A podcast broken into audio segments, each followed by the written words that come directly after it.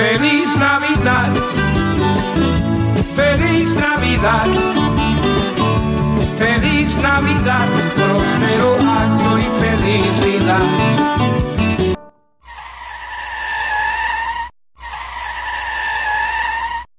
¿Es en serio? ¿Otra vez Navidad? Hola a todos, me siento realmente súper feliz de esta iniciativa que tuvo mi amiga de formalizar nuestro Club de las Grinch. Conocí a Lili mientras vivíamos en Trinidad y Tobago y desde entonces hemos drenado juntas nuestras experiencias navideñas. Lili, por cierto, es una orgullosa tica y que me insistió por mucho tiempo el de contarnos. Bueno, yo soy Lili y tal vez empecemos con una variante de la pregunta del psicoanálisis. Luisa, ¿desde cuándo odias la Navidad? bueno, eso sí es muy profunda y de, mucho psicoanálisis. Yo empiezo a odiar la Navidad desde que tengo uso de razón o digamos desde los cinco años, cuando mi mamá me insistía en que decorara el arbolito de Navidad. ¿Tú te imaginas un arbolito de estos de que venían con una textura así tipo plástico? Y tenías que colocarle todos los adornos, a su vez colocarle todas las luces que no siempre funcionaban, que tenías que desarmarla y que evitabas de que se doblara o se cayera. O sea, desde ese entonces empiezo a odiarla. Claro, hay que explicar que además sos hija única, entonces no podías sobornar a un hermano menor para que lo hiciera. Y para colmo, con los años se te ocurrió meterte en el mundo de la del diseño y la decoración. Eh, tengo que confesar que yo en algún momento le dije a Luisa, porque yo también odio la Navidad y no sabía este tema, y entonces le pedí que por favor me decorara, me pusiera los poquillos adornos que yo tenía navideños, porque realmente yo no tenía ganas de meterme en eso. Ahí fue la primera sesión grupal. Me acuerdo muy bien de compartir nuestras experiencias navideñas, claro.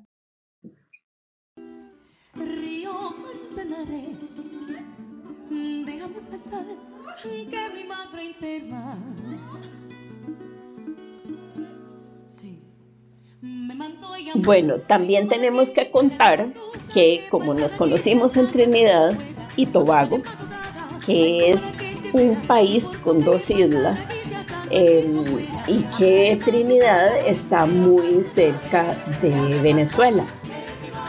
¿Qué tiene que ver eso con la Navidad? Mucho, porque resulta que los trinis, como se llaman a sí mismos, cantan y tocan una, un género musical que se llaman los parrangs.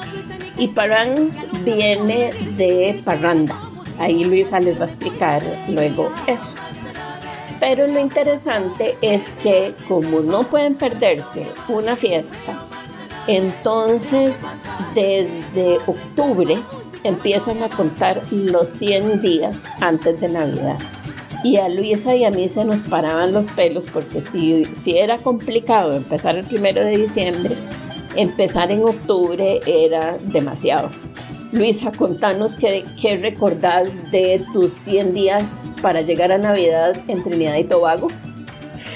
Mira, realmente te puedo confesar que fue impresionante la primera vez que yo pasé un diciembre en Trinidad porque nunca me imaginé que iba a escuchar música hablada en español o lo que ellos eh, dicen que es español. es un patuá que tú no, no interpretas. ahí yo dudaba de mi propia lengua. Yo decía, pero Dios, no estoy hablando bien español porque no entiendo. Eh, ellos imitan, empiezan a imitar a este género musical porque desde muchísimos años, desde los años 50 quizás, eh, las navidades de Trinidad no eran tan alegres y como dices tú, ese espíritu de fiesta del, Trinitario los obligaba a, empatarse con cualquier evento que les generara emoción. Entonces cuando empiezan a escuchar por eh, radio, por onda corta, en las emisoras venezolanas, en la época de diciembre, donde las señales llegaban con más fuerza, empiezan a escuchar esta música y la imitan y la imitan a su manera y además de imitarla se autopropian de ella, porque por ejemplo la canción más emblemática, Río Manzanares, habla de un río que es venezolano. Y, ellos dicen que el río Manzanares es de Trinidad. Bueno, lo, otro que hay que decir que es muy, muy divertido es que las parrangs son con maracas, son con tambores, son con todo esto. Todo el ánimo fiestero eh, latino, que por supuesto se ajusta más a la personalidad de un trini que los villancicos, eh, perdónenme los británicos, pero los villancicos aburridos en inglés que son todos nostálgicos. Eh, que además hablan de nieve y eso pues no aplica en un país tropical. Lo otro que a mí me parece muy divertido es que, bueno, el, el tema es que en las emisoras, y recuerdo una o dos, que a partir de ese momento, 24 horas al día, eh, tocan villancicos de este tipo, entonces no hay escapatoria. Y lo otro es que en los programas de televisión empiezan a invitar a los grupos de parrangs. Y yo siempre gozaba porque los vestidos son eh, imitación español. O sea, el sombrero de torero, no, de torero no, el sombrero, ¿cómo se llama ese sombrero, Luisa? Eh, no, bueno, yo creo que era de llanero o algo por el estilo, no sé, de cowboy, qué sé yo. No, no, porque es negro. Es el sombrero negro de los españoles con las bolitas ah, colgando. Sí, sí, sí. Eh, rojas y los vestidos con vuelos y, ¿verdad? Toda esta cuestión porque, claro, eh, hay un desconocimiento muy grande de América Latina y español es español. Entonces, eh, los, los parrangueros, porque no, no sé cómo se llaman, eh, se visten de esa, de esa forma. Así que para dos Grinch era demasiado el el empezar a oír las, las parrangs en octubre. Too much. No, y no solo eso, Lili, que cuando uno iba a tomarse, qué sé yo, yo en mi caso, mi cervecita del viernes era parrang todo, en todos los lugares. Si ibas a, cualquier centro comercial era parrang. Si ibas, qué sé yo, a cualquier evento tenías la música obligada y no podías desligarte de ella. Ah, pero allí era mi venganza sutil, porque cuando me veían me decían, ah, tú eres hispano, y enséñame a hablar español, y yo, ah, no, porque tú no me enseñas a mí a hablar inglés cuando yo necesito. Muy antipático. Sí, sí lo fui. Bueno, yo tengo que confesar que para mí eh, esto de, de los villancicos y ya del tema navideño, empezando en octubre era eh, demasiado. Pero cuando llegué a Costa Rica, me encuentro con que después de la independencia de Costa Rica, que se celebra el 15 de septiembre, pasamos de la independencia en septiembre a Navidad sin anestesia. ¿Y por qué? Porque Costa Rica es un país, bueno, no, es una sociedad muy aburrida, entonces no hay, o sea, el Halloween está muy mal visto. Em, no hay otro tipo de celebraciones ni vacilones. Entonces, el comercio, además, no tiene otra cosa con que, o sea, otra cosa que vender y, y con que animar a la gente que no sea Navidad. Entonces, aquí se bajan las banderitas y los escudos y todas esas cosas y pasamos de una vez sin así de golpe y sin anestesia a la Navidad. Entonces empezamos a ver colachos polvorientos en las tiendas, a ver luces, a ver árboles de todo tipo y especie, que son, eh, porque además sí, claro, con la pandemia hubo menos importación de cositas navideñas, entonces lo, lo que había era lo que había quedado en bodega. Entonces se ven las barbas de los colachos eh, un poquito aplastadas y polvorientas y así. Y eh, ya les digo, estamos a 10 de diciembre y ya yo llevo rato viendo colachos y ya no los soporto. Lili, estuve analizando y viendo tu información de Costa Rica, entonces la música es así como muy calmada, no hay una música alegre que te invite a bailar, nada. Navideña no. Bueno, nosotros tenemos eso. Es más, es más, sí, claro, porque son alegres. No, nosotros aquí oímos villancicos pues, en las tiendas. Hay de todo, porque bueno, la influencia de Estados Unidos es muy fuerte. Entonces, desde los villancicos viejos de Bill Cosby, me imagino que Bublé, porque se me parece un poco la voz, hasta los villancicos viejos españoles de un coro de chiquitos que cantan ande, ande, ande, y la ponen. El que precisamente escuchamos al inicio. Exacto, y la ponen, y la ponen, y la ponen. Es de locos. Entonces definitivamente a nosotros nos salva a los venezolanos ese, esa alegría porque hay un ritmo que nosotros llamamos gaita.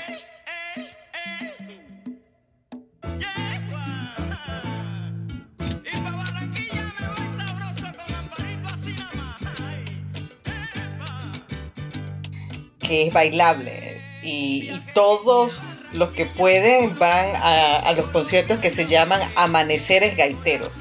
Después de las 12 de la noche, toda ciudad que se diga digna debe tener un amanecer gaitero. Eh, eso es el 24. Van. No, todos los días. Empieza desde ya el primero. ya desde el primero de, de enero, de diciembre, todo el mundo está ya con el ambiente navideño. De hecho, comercializándolo más ha empezado antes, pero emocionalmente más intenso ya es en diciembre. Pero son fiestas que no acaban, son fiestas de... Yo, yo nunca podía, porque ya sabes, yo me acuesto temprano, entonces cuando me invitaban al amanecer gaditero, que empezaba a las 12, yo decía, no puede ser. Yo creo que en mi vida solo fui a dos amaneceres. O sea, ahora vos decís, por favor, mándenme videos porque es lo más que yo pienso sacrificar. Sí, lo mío en ese caso es pura teoría. Bueno, yo puedo decir que eh, nosotras nos intoxicamos al nos intoxicamos de la Navidad porque de repente todos los colores son rojo y verde. Pero también tenemos que reconocer, Luisa, que la época navideña nos provee mucha información para burlarnos así garrafalmente de todo lo que sucede. Por ejemplo, em, las, los um, paisajes navideños con nieve en países tropicales, eso me encanta y la nieve que le ponen a los árboles. Y vos y yo nos hemos, nos hemos reído terriblemente de, de todos esos cuentos que no se ajustan a nuestra realidad. ¿Se te ocurre alguna? No, es que se me viene a la mente la imagen de crear la nieve artificial. Cuando yo estaba en mi casa, que mi mamá, por supuesto, en la tortura de adornemos la casa de Navidad, anime, no sé cómo se le llama allá en Costa Rica, que es eh, estas piezas blancas que se deshacen para proteger. Estereofón. Será estereofón, exacto. Entonces deshacíamos eso y creábamos esa nieve. Lo más cómico era limpiar la nieve, porque hacerlo todo tenía la gracia. el detalle era quitar y limpiar nuevamente. Eh, barrer todas esas bolitas blancas. Barrer todas esas bolitas blancas. Bueno, ¿qué me viene a mí a la mente? Ya tú sabes que yo manejaba mucho en Trinidad y eh, en esas emisoras compaginaban entre el parrán y la música eh, en inglés navideña de, de Londres, qué sé yo, de los países ingleses, con invierno. Y había una canción que me venía siempre a la mente porque la imagen de esa, de esa melodía precisamente un país repleto de nieve. Entonces yo iba manejando, yo iba manejando, imaginándome estando en el Caribe, Caribe, rodeada de nieve. el White Christmas. Exacto. El White Christmas con vista al mar, color turquesa, con palmeritas y abrías la ventana y los 36 grados centígrados, centígrados eh, pegaban una bofetada en la cara. Sí, estamos de acuerdo. Claro, y entonces realmente era esa bipolaridad emocional, ser o no ser, estoy o no, estoy, o sea que, y la gente se sentía orgullosa, ¿te acuerdas que hasta usaban eh, suéteres allá en Trinidad, donde no es que hace tanto frío, y era por vestirse de Navidad? También en las tiendas eh, había gente que se vestía, bueno, y aquí también, con eh, como el nutcracker, el cascanueces. Ah, sí con aquellos abrigos de derretirse. Eh, pero bueno, hay que tener un cascanueces, ¿verdad? Porque Dios libre no tener un cascanueces en Navidad. Y humano, ¿verdad? Todavía fuera un cascanueces de, de maderita. Pero no, no, era, tenía que ser humano para que la persona se derrita. ¿Qué otra cosa se te ocurre o te acordás de esos, de esos contrastes? Eh, la bebida muy inglesa, porque ya sabes el contraste de, los trinitarios que ellos eh, adoran el hecho de que se independizaron, pero como continúan con la Commonwealth y, cuando va la re o cuando iba la reina, decía mi reina, eh, me, me, encantaba también el detalle que cuando ibas a estas fiestas navideñas de ellos había el ponche de las fiestas navideñas de, de las películas, tú sabes. Uy, sí, eso sí era bueno. Sí, sí, sí. Y además tenían, que siempre siento nostalgia de eso, un licor de, de sorrel que es eh, el, el, hibiscus, ¿verdad? Sí. La, la, florcita de hibiscus. Qué licor más maravilloso, con canela y rojo así súper navideño. Eso sí me parecía delicioso. Sí, a mí también me encantaba por lo menos, ¿verdad? Porque el menú era exactamente como cualquier menú eh, anglosajón, con, con el turkey y con todas esas cosas, o alguna vez este cerdo, ¿verdad? Pero en, en Trinidad había que tener cuidado con eso porque como hay personas, muchas personas vegetarianas, por elección o por razones religiosas, porque hay muchas personas que son musulmanas o que son hindús. Entonces, y bueno, no vas a dejar de invitarlos a tu fiesta solo por eso. Y, como es un país tan adorable en ese sentido, que, que tiene mucho respeto y mucha integración, pues bueno, había que pensar en un menú que no, que no fuera una amenaza para, para el resto de la gente. Mira, me viene a la mente, eh, después que me hablas de los menús, eh, de, ¿cómo se llamaba esto? Era como un puré, pero de pan, que era muy británico. Ah, ese no lo probé. Bueno, a mí me pareció eso comiquísimo porque era la cosa más horrorosa del mundo. y cuando me dijeron que era de origen inglés, yo dije, con razón, es que tú nunca has visto un restaurante, una cadena de restaurantes famosa inglesa porque la comida es mala. Entonces... Sí, sí, sí. Y muy insípida. Era súper insípida. Me, me moría de las risas por el orgullo que ellos decían, no, eso es de origen británico, British. Oh my goodness. Y entonces, bueno, precisamente a nosotras, como íbamos, o sea, vivíamos en Trinidad sin familia, hubo eh, familias adorables que nos adoptaron y nos invitaban. Pero en nuestros países, bueno, no sé si, si eh, donde vivís o en Venezuela es así, pero aquí se da el síndrome de Navidad sin ti. ¿Sabes qué es eso? Me lo imagino, pero cuéntame.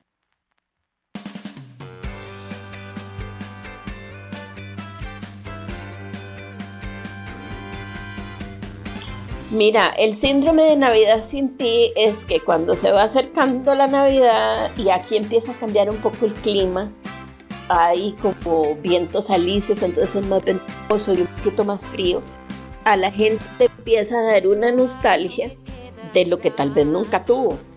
Entonces, la gente decide volver con sus exparejas porque no soportan pasar la Navidad sin ti o se sienten en la obligación de reconciliarse con la familia porque hay que compartir en familia. Es una fecha maravillosa de unión, de qué es otra cosa que dicen que es pura tontería, pura publicidad.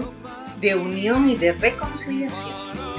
Eh, ¿Cómo se llama? Eh, tiempo de reflexión, de amor y de convivencia familiar cuando eh, lo que yo he visto es gente no tan, o sea, familias no tan adorables y en algunas familias que se agarran del pelo. De hecho, hay una, una película que a mí me encanta de, de Jodie Foster sobre esas fechas, eh, burlándose precisamente de, esa, de ese amor familiar, ¿verdad? de esas fechas así tan adorables, porque eh, no existen. A mí lo que me da risa es que eh, en esa fecha también es como la fábrica de la familia perfecta, en donde el padre que siempre está peleando, la mamá que siempre está discutiendo, los hijos que nunca están de acuerdo, eh, en, esa, en esa oportunidad se visten todos iguales, se toman la fotografía de felicitación, se la envían a todos los amigos con una gran sonrisa de feliz Navidad. Entonces...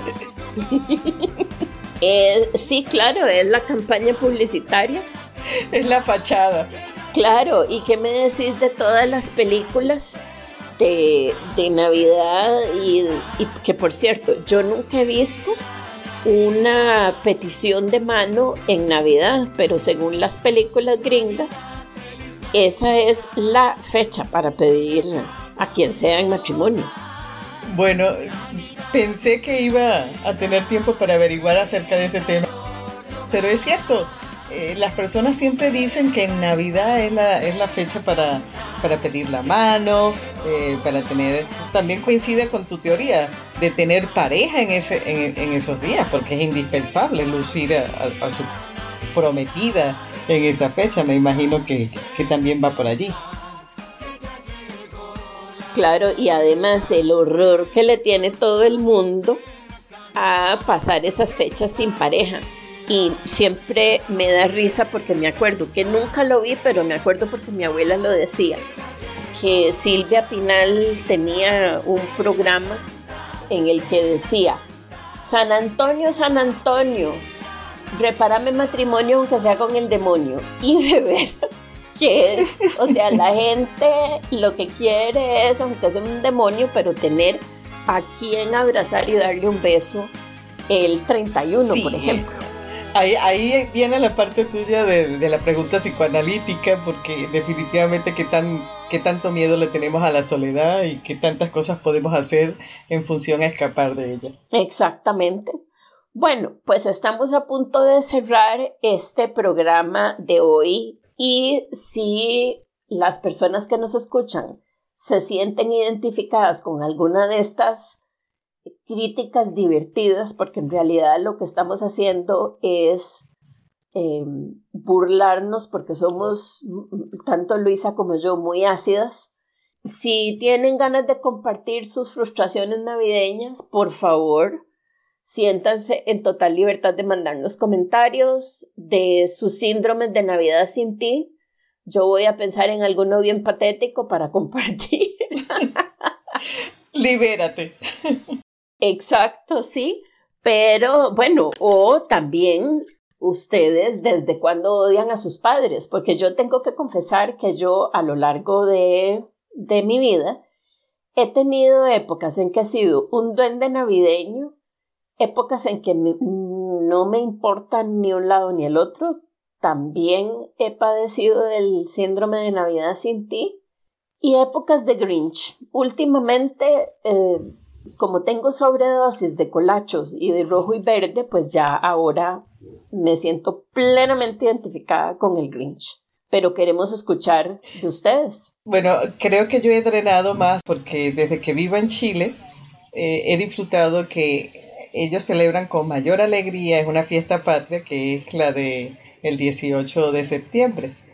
Y se les olvida un poquito la Navidad. Y de verdad, no, no escuchas tanta música de Navidad, eh, esa decoración desbordada, no la ves tanto acá y me siento muy feliz por ese pequeño detalle del país. Ay, ves, yo tendría que estar en Chile, me, cae bien esa, esa nota, porque aquí es, yo confieso que a mí lo que me gustan son las luces. Eh, las decoraciones con la luz, pero ya más que eso me parece demasiado. Es insoportable.